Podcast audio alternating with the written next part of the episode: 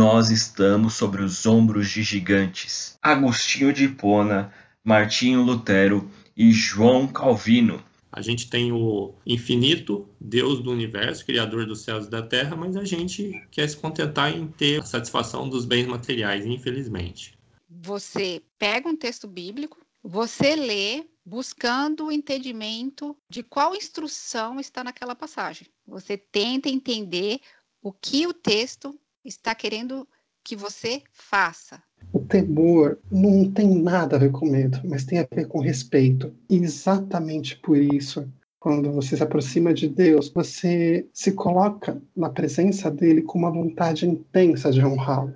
A gente tem que entender que os afetos do nosso coração, eles estão desordenados por conta do pecado. Enquanto a gente não parar e reconhecer essa desordem, a gente vai ter a oração como um problema e não como um agente de cura. Então a gente tem que se silenciar nesse momento, desconsiderar aí as nossas petições, né?